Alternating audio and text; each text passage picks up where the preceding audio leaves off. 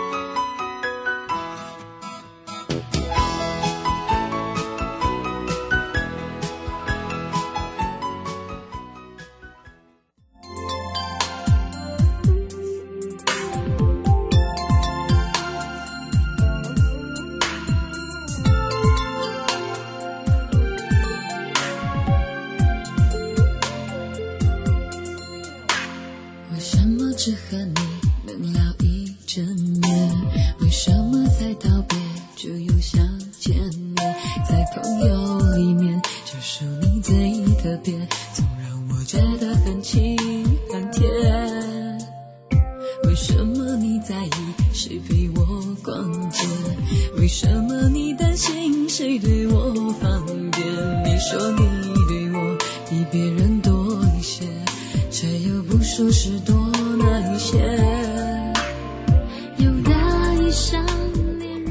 再度回到了 You Live Show FM 零四点一正声广播电台，陪同大家。好的，我是你的好朋友瑶瑶。当然呢，在歌声中，我们要带大家回到一点的时间呢，跟我们的生活法律、生活法庭是有相关的。那么今天呢，在分为上下两段哦。那么在上半段呢，陪伴大家是陈彦文检察事务官呢，会跟大家好好的来聊一聊。那么今天我要跟大家聊到什么呢？哦，就是散布与新冠肺炎疫情相关的谣言，还有不实讯息的法律责任。那么当然呢，呃，今天来聊到的就是说，在法令的部分让大家了解，那分为哪几种呢？呃，包含了这个公共卫生领域向来对谣言的重灾区中，那么这一次的新冠肺炎疫情作为一个突发性公共卫生的一个呃事件。那当然呢，在这里面呢，呃，就是说，呃，有一些不实的讯息、谣言啦，呃，很容易呢，就会呃挑动整个社会上的一个不安情绪，很容易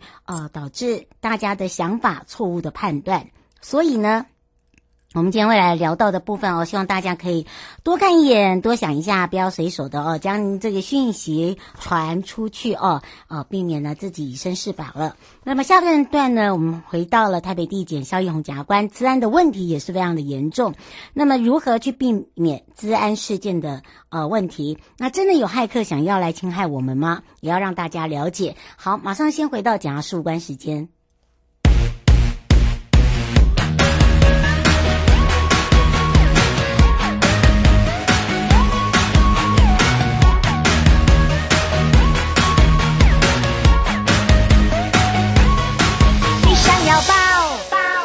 好跳，跳转移目标，是什么也不乖乖的。点爱情绑票，尖叫尖叫，是什么也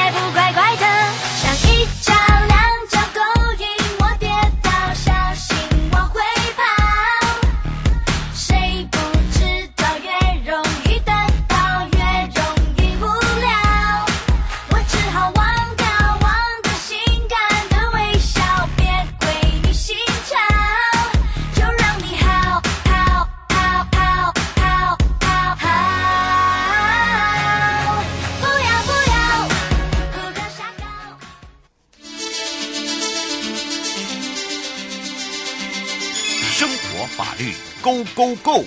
你我生活的好伙伴，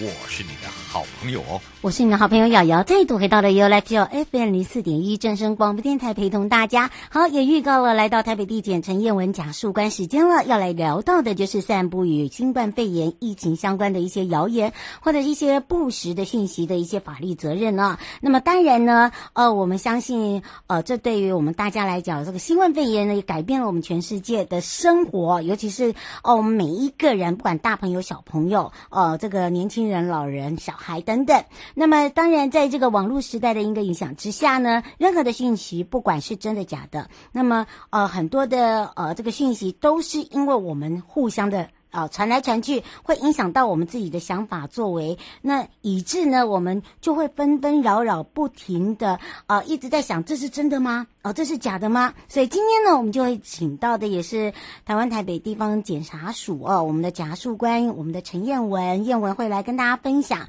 呃，跟这个散布跟新冠肺炎有相关的。呃，不管是谣言也好，讯息也好，到底要负些什么样的一个责任？所以呢，我们也开放全省各地好朋友时间零二二三七二九二零。我们先让燕文检察事务官跟大家打个招呼，哈喽啊，大家好，我是台湾台北地方检察署检察事务官陈燕陈燕文，很荣幸今天能够跟瑶瑶来连线。是，当然我们讲到哦，这个新冠肺炎真的是扰民呐、啊，而且不是只有呃单一个我们台湾，是全世界都一样，对不对？哎，是啊，那新冠肺炎的疫情从今年起全球延烧，那目前台湾已经有和缓的趋势，只是不知道大家是不是还记得，在今年二到五月的时候，我们疫情正严峻的时候，大家的赖群组一定充满各式各样跟疫情有关的讯息，一下说哪里有人确诊啊，一下说确诊的人去过哪些地方，一下又是哪里要封城，一下子卫生纸、口罩、酒精要缺货等等。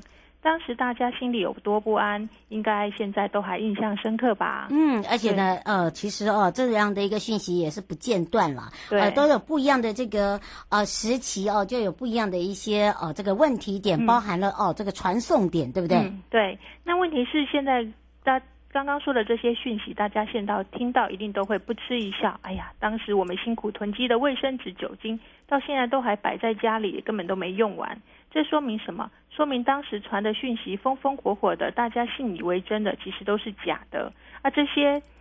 恶意的、不实的、有害的假讯息，为我们的社会付出很庞大的成本。嗯，所以就必须有法律要来加以处罚。所以我们今天就会来跟大家分享有关于散布疫情的不实谣言或讯息要负的法律责任。那今天要介绍的相关法令一共有三个。嗯嗯，那我们以下逐一介绍喽。是，当然这个法令的部分可能很多人还不是那么的了解哦。嗯、不过呢，借由待会我们的事务官呢来告诉大家说，大家就会哦有感有感说啊，原来是这样子啊。嗯、所以第一个法令是什么呢？呃，首先我们要介绍的是《社会秩序维护法》第六十三条第一项第五款。嗯那我念一下条文，大家比较清楚哈。嗯。有左列各款行为之一者，处三日以下拘留或新台币三万元以下罚锾。呃，第五款就是散布谣言，足以影响公共之安宁者。那从我刚刚念的条文，大家就可以了解：第一，这个社会秩序维护法它没有刑责，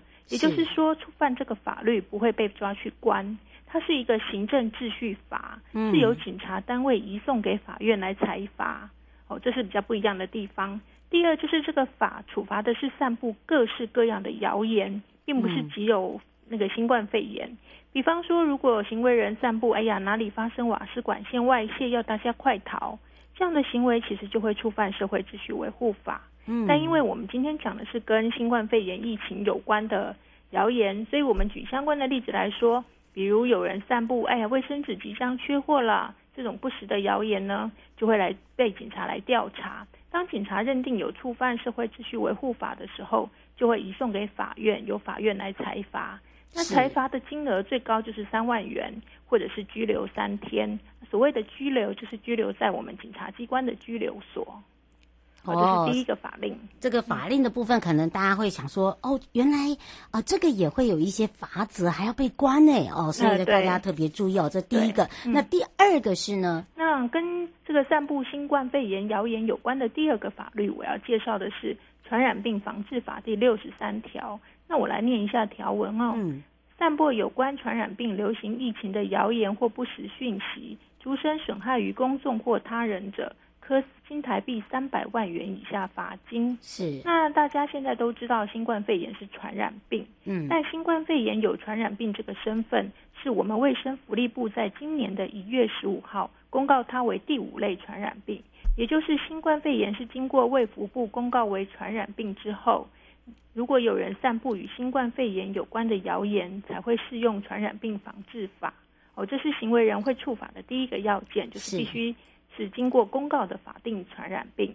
像如果我们举例来说，像结膜炎，它不不是经过公告的法定传染病。所以，就算有人散布跟结膜炎有关的谣言或不实讯息，是也不会触犯这个法令的。哦，所以哦，这个还是要看清楚文字，还有就是要了解它里面的内容，对不对？对对对。所以举例来说，如果有，我们就有个案子，就是一个住在台北市的三十岁的林小姐，她在赖群组里面转贴，按六五到六七确诊这三个人住在凤山五甲，确诊三人去过五甲路哪里哪里，嗯，这样就触犯。传染病防治法就触犯刑责哦。哦，所以哦，请大家要特别注意一下哦。嗯、我们看刚才讲树根还有特别这个举例来讲，对不对？那当然，大家会想说，哎，奇怪，我在赖上面呢、啊，这个只是给我的亲朋好友哦。嗯、刘小姐打电话进来，呃，这个呃说明了，现在我们导播写哦，她说其实这种讯息啊，现在不是都有一个呃专门的这个 app 哦，都可以知道说，他也会通知说，哦，这是假讯息，是不是也可以用这个部分来宣导大家？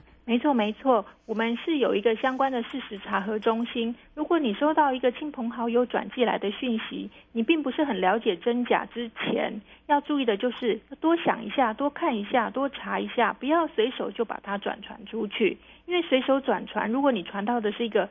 不特定多数人的大群组的话，嗯，如果是假的讯息就会犯罪。但如果只是一对一私下聊天，我跟你的私讯。这样子，你传的不管是什么样的内容，嗯，都不会构成犯罪，这是不一样的地方，大家可以特别注意一下。是哦，所以呢，请大家特别注意，嗯、尤其是你不要这个以耳传耳。有些人会说啊，我家邻居哦，谁这个确诊哦，嗯、啊，明明就是流感。好，我们最常发现的哦，流感跟这个新冠肺炎是不大一样的哦。当然它比较难分辨，没有错。但是呢，一定要经由查证事实啦，啊，再再去呃这个提醒大家。可能你是好意，可是可能有呃也会去伤害到别人哦。要提醒。那第三个法令是？第三个法令的名称比较长哦，是《严重特殊传染性肺炎防治及纾困振兴特别条例》的第四十十四条。那因为这个法条名称很长，所以我们以下就简称为振兴特别条例。嗯、那这个十四条的条文我念一下哈，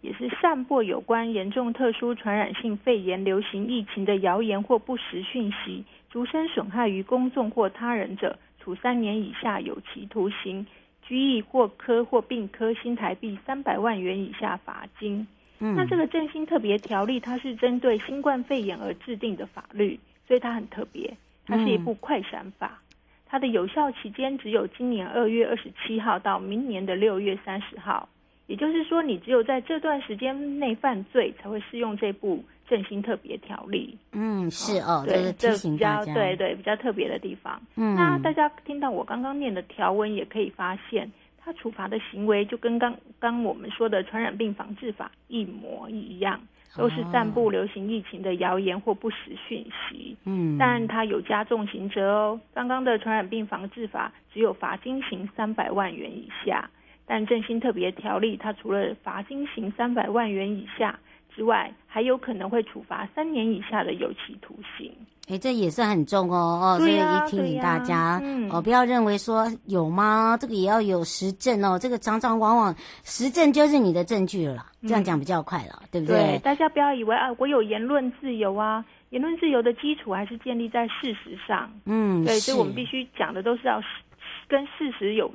基本查证过的东西，而不是就像刚刚瑶瑶说的以讹传讹、乱传，这样是不可以的。嗯，是，所以哦，当你收到别人信息哦，你可以多看一眼，好，不要马上就转出去，因为我们发现，不要说别人，我们自己有时候忙的时候也是一样、哦，也是一样，对。对然后多想一下哦，不要随手就转了，像这个触法都不知道，后来还是被通报哦。对，好，所以是不是最后也提醒大家有哪些要注意的地方？嗯，我们法令制定的目的永远不是处罚，而是要引导人们的行为。大家应该也有发现，在特别条例专法定定之后，加上警察机关强力的查地，然后还有政府大力的宣导，现在散布不实讯息、谣言的现象，应该比前一阵子少很多。所以大家要做一个理性的人，收到任何讯息的时候，用理性与智慧判断真假，以免自己的好意却坏了事情。是哦，这也是我们一再提醒大家的地方，嗯、也非常谢谢台北地检署陈彦文检察事官陪伴大家，我们就下次空中见哦。好，谢谢您，拜拜，嗯、拜拜。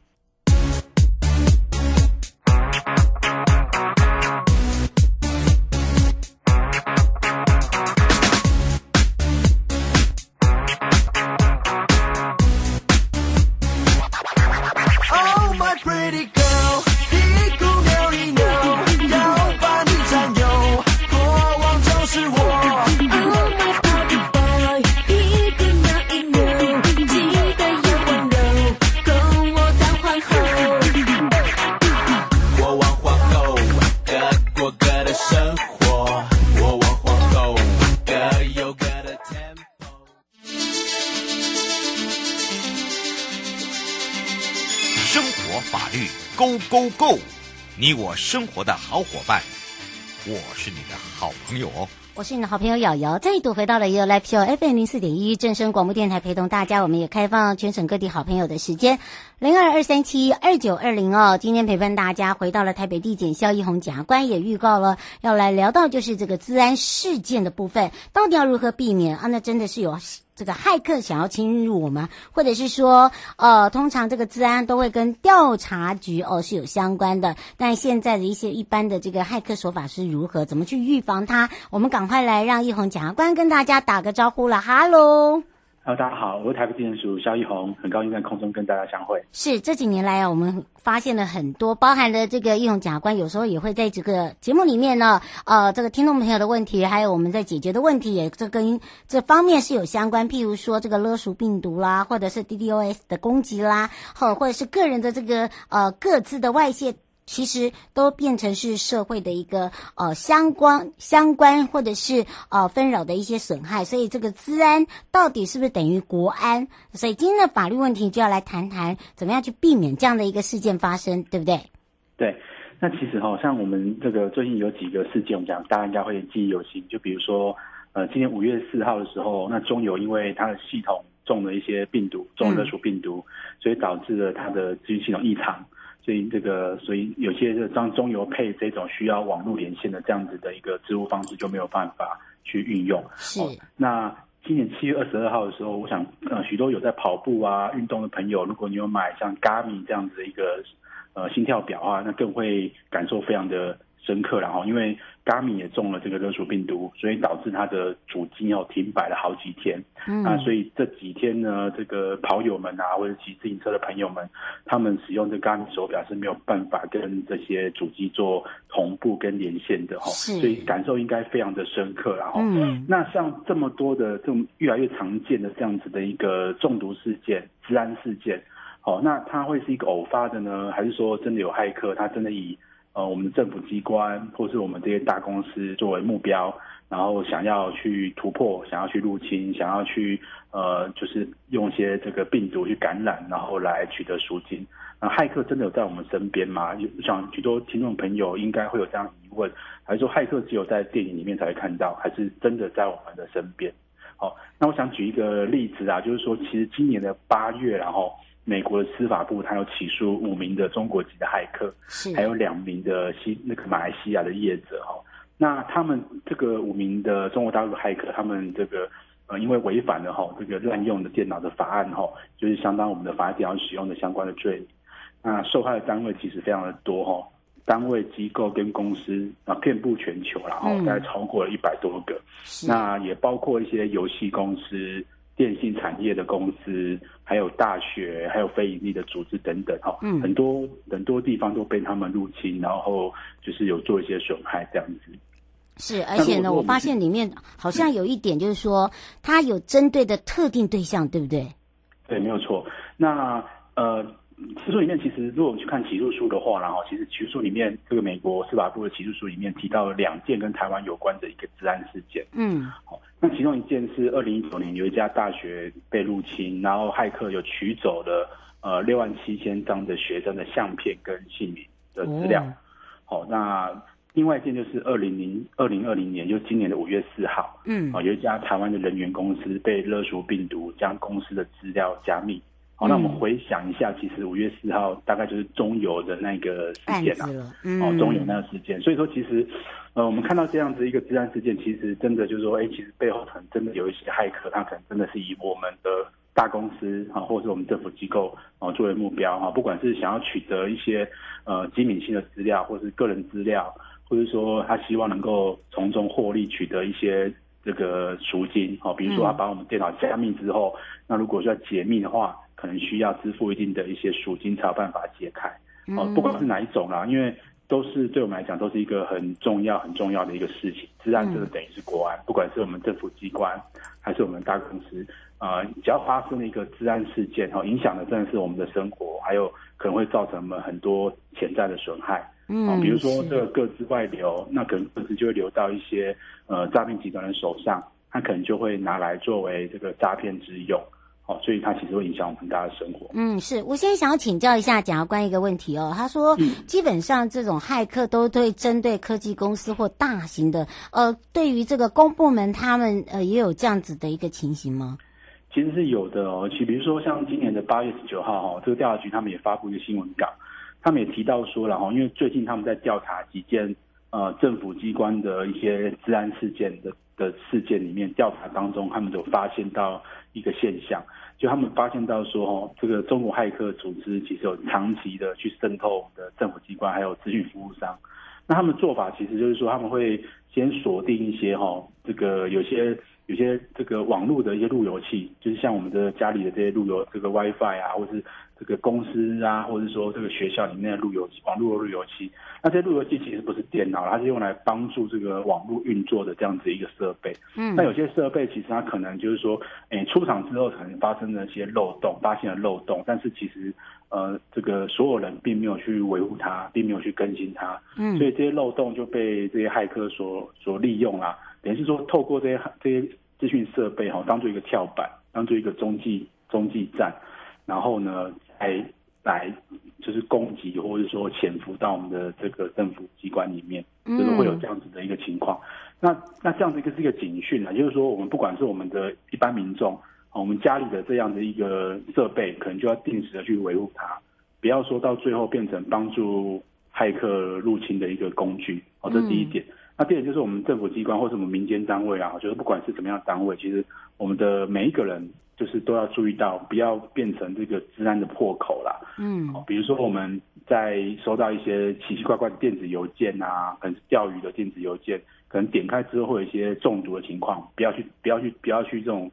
呃，去点开让自己成为这个中毒的一个一个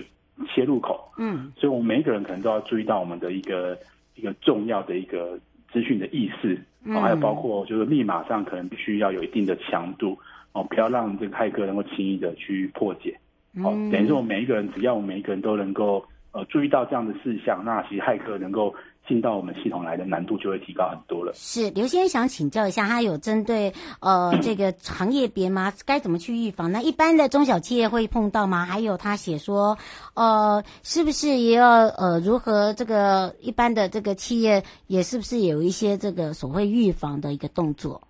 是哈，因为其实现在骇客的这个手法，其实就是一种称为叫做一个 APT 啦哈，就是说一个进阶性的持续性的威胁，也就是说它可能会潜伏在系统里面好几天、好几个月，甚至好几年，哦，等待时机再开始开始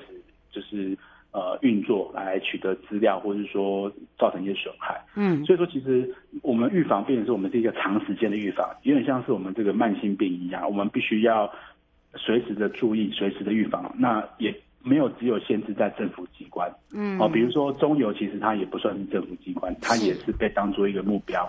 来做，希望能够把它资料锁住，来取得赎金。好，只要你你公司可能是有可能会成为人的目标，不见得是因为你是公部门，也可能是因为你是呃呃容易被容易被攻破，或是你是有资历可以支付这样的赎金的人。嗯，好像中油这样的大公司，它是一个很大的，所以人家会以它为当一个目标。所以我们可能要记得，就有三件事情跟各位做分享。第一件事情就是说，我们系统要随时做更新啊。是很多的治安事件其实都来自于说，这个漏洞已经都知道了，但是你没有去修补它。好，比如说在呃二零一七年的时候，有一发生过一件那个勒索病毒大流行。嗯，好，那事实上那个勒索病毒大流行，它的原因是因为 Windows 它有一个漏洞，是但是 Windows 它已经。这微软它事实上已经在事前已经发布了一个修补的程式，如果你修补的话，那其实就不会不会被感染这样病毒，所以只要随时保持更新，就可以预防很多很多的一个一个自然事件。好，那第二个就是说刚刚提到的啦，就是说预防网络钓鱼啦，那有些奇怪的信件给我们，